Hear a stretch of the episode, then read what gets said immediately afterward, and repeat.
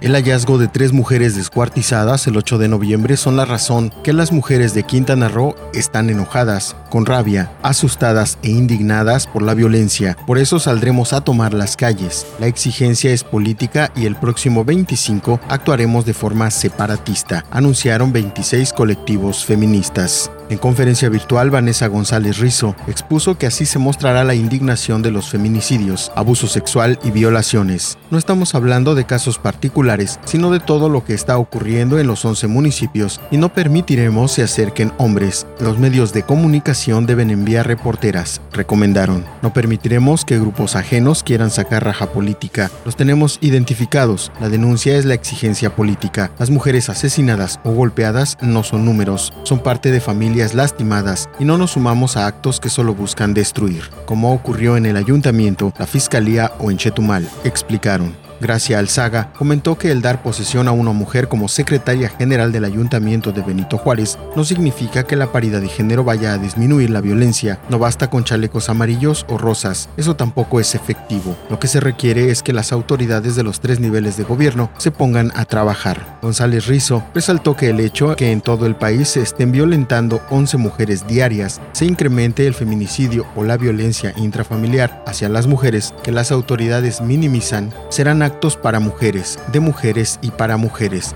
porque deseamos dejar de tener miedo.